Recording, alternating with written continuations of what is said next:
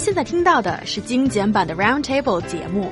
想收听并下载一小时完整节目，请关注我们的微信公众账号 EZFM Roundtable，然后发送关键词“完整版”获取下载方式，或者直接下载轻松调频 App。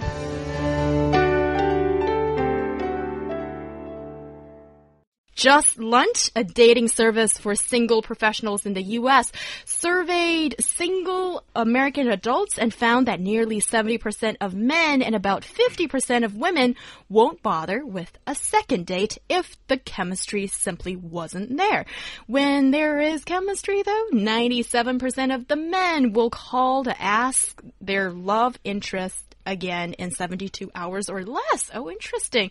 So here is how to get it right from the very first date. What should we do? Well, based off the numbers you just said, I do want to point out, guys, that no matter what, in what we're talking about, be yourself.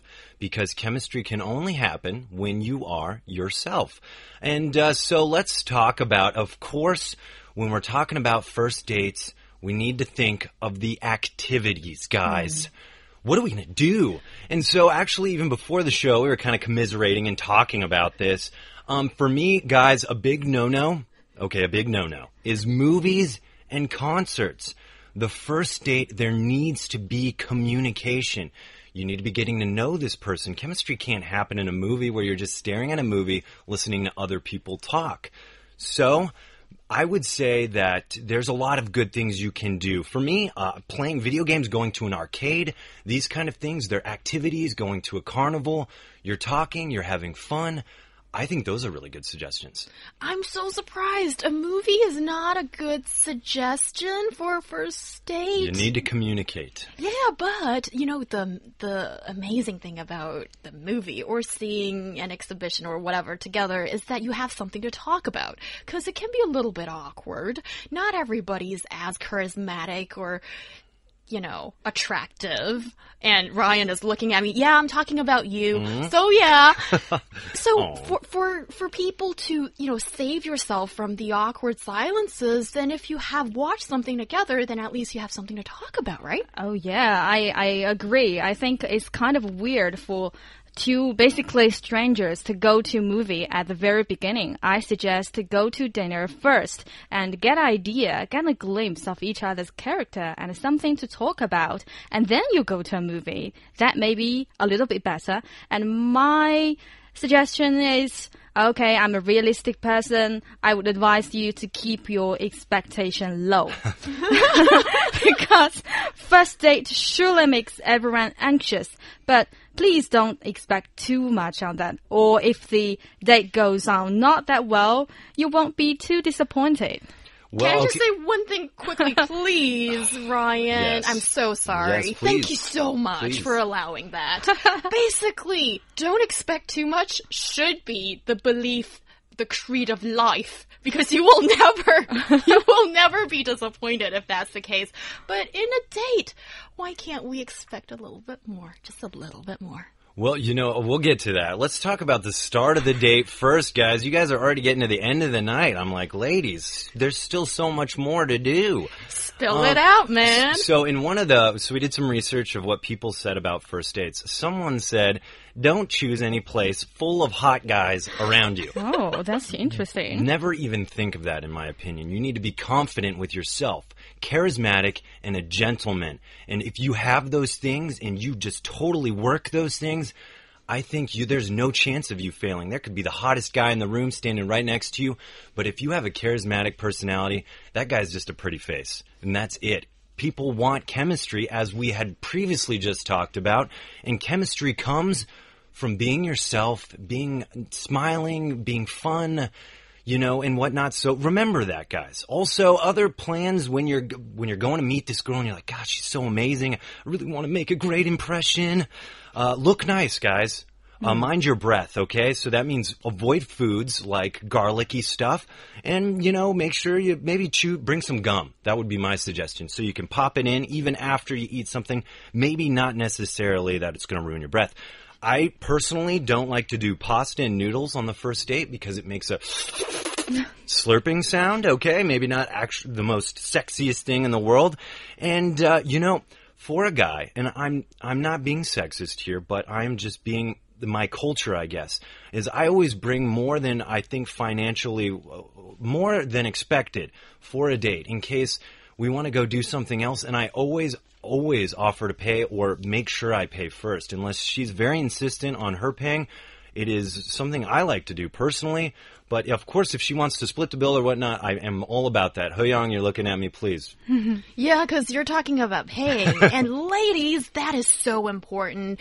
A part of the night, I think in our traditional culture, there seems to be this expectation of the guy paying for everything, and if you make the guy feel that you're some freeloader, okay, I don't know if guys are okay with that, but for me, as an independent woman, I think that is a terrible idea. So what? Oh, so here's the deal. See if you want a second date with this guy. If you do, then I think maybe let like suggest that you are happy to chip in and um don't pay for it. Oh yeah, uh, and, and then next time you pay for it. So guaranteeing that you know there is a next time. But just be ready, guys. That's a very interesting point. I think we can talk about this topic forever, like forever. Well, I think I would make my offer first. And if the guy insists, I've got it, let me do it, I will give up and maybe give him some face in Chinese context. Yes, maybe if we have the second time, I can I can really pay it. And my suggestion is don't drink too much.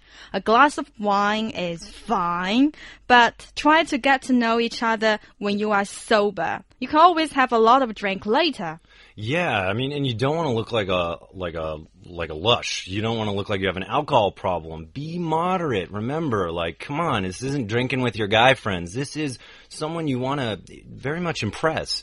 Um, and another thing is be confident, like I had said, and dress dress comfortably, but also dress. And in my opinion, I think you would be selling yourself short if you are an attractive person and you don't dress sexy, or even you know just whoever you are, whatever you are, dress sexy, show that person like, yeah, I'm attractive, I'm confident, I know, and uh, yeah, I'm and, and, and, be that person.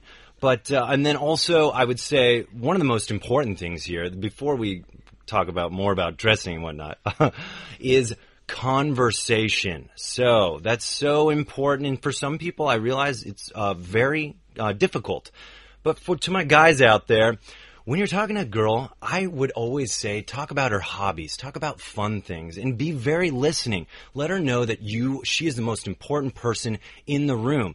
Don't ask any questions that she's already answered. Make sure that your ears are devoted to her voice so that everything she's saying you're interested in and ask about her. Don't talk about yourself. I mean, confidence is good. Just know that you are proud to be you, but don't be a jerk or act like you're the most important person in the room either.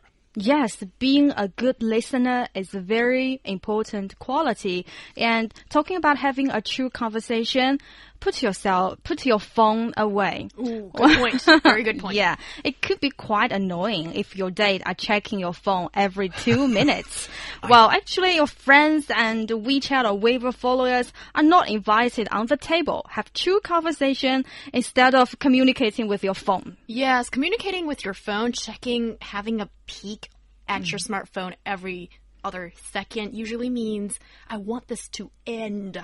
and talking about the things not to do for a guy. Oh, Ryan, you give mm. such good tips. You know the kind of guy that annoys Chinese women the most? That is the type that would show off, like, sometimes subconsciously or intentionally, and just casually name dropping as if you've just rubbed uh, shoulders with uh, our president or something like that. And it's so very, very annoying. Yes, I think it's about being real, being true, being sincere, and if you can do that, usually it wouldn't be too bad. And like when you're talking to someone, realize this is a first date. So avoid heavy topics like politics or religion. Just talk about fun things. You're getting to know each other. For me personally, I like to find out what her sense of humor is because I'm a goofball. I like to joke around. I don't like to take life seriously all the time. I think there's so much health, good health in being a goofball and letting loose. So, you know, I like to gear senses of humor. So I know I can let loose and I really like it if I can make a girl laugh. That's like one of my big things. But, uh, you had mentioned the phone and I totally agree. Just forget about the phone. Like I had said, be a good listener also means putting your phone away and making sure that that other person is the most important person in the room. But I mean, if you're not feeling it, you could put those indicators on, as Young had said. That's okay too. Uh, yeah, keeping your phones away is important to show your respect and uh, be make sure you show up on time. Don't make your date wait for so long. Don't take it for granted and show some manners. That and that's your attitude. Yeah, that's a really good point too, as I do agree to some extent that the guys should wait for the girl a little bit and uh, pamper her a little bit. But if the girl is taking advantage of that and just assuming that I can abuse the gentleman's good heart, then girl, you're doing the wrong thing. Definitely. Don't take it for granted. well, I feel like we covered a lot of bases, so now we're getting to the end of our date. And uh, The end of the day, Yes. I am not ready for that just Okay. yet. Okay. Okay, hold that for one second as after this very short break, we'll talk about how do you end the first date. That's really, really tricky. Stay tuned. Well, we are having so much fun and so many responses from our WeChat listeners about how do you have a really wonderful first date and make sure that you have many more dates or a relationship coming up in the future. So, we're talking about all these things you need to keep in mind, but how do you finish it off well? possibly the best way to end the night, you know? It, well, okay, so it's the end of the night. You had a great time, and uh, uh, you're thinking maybe the other person had a great time, but you don't know. You're not a mind reader. And I know a lot of guys have struggled with this. Do I kiss her? Do I not kiss her? What do I do, guys? I don't know. And you're freaking out, and that's just going to make you look like you're freaking out. So, um, first of all, ladies, from a guy's perspective, you owe a guy nothing. If he's paid for everything, I don't care. If you don't want to do anything on that first date, my my soul and my hat goes off to you. Be strong and say, "Oh, okay, I had a good time. Let's do this again sometime." No problem. But guys, you're probably wondering, how do I know if if, if I give her a kiss or something or, or something like that?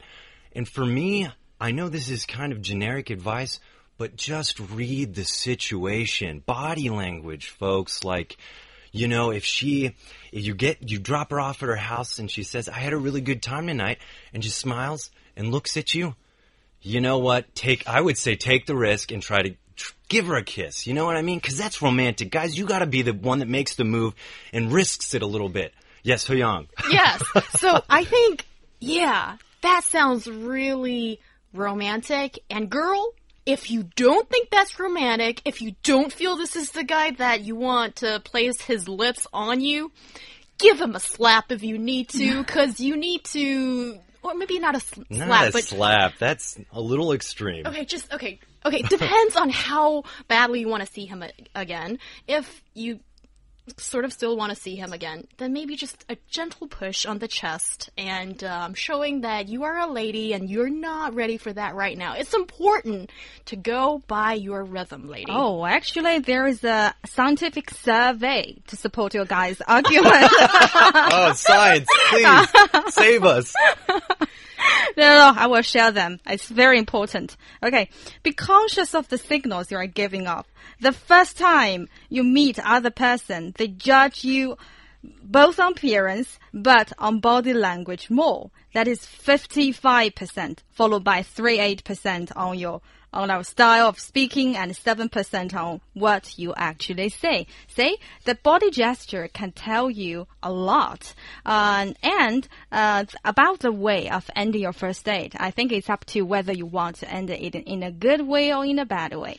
in a bad way. Why? Oh, not in bad way. Just um, uh, okay. Uh, I think I will. If I'm not interested in the guy, I would take a few minutes to go to the restroom and uh, call my friend and say, "Wow, please save me. You can Oh. call me a few minutes later and tell there's something urgent to go, going on, which will give me an excuse to run away from the thing. Uh, but if I'm really in a hurry and I'm really enjoying the date, I would add the QQ or WeChat or leave my phone number to him and and wait and just wait and see whether he's interested in me. If he is interested, he will contact me later. Okay, well, uh, very interesting to hear your guys' is how you see on the other side of this issue of ending the night. But guys, like I said, you know, don't focus on all these things. Don't have too many minds in your mind. Just the most important thing at the end of the day is be charismatic and for God's sakes, be a gentleman. You know, don't expect anything that a gentleman wouldn't expect. Help her with stuff. Be a good guy.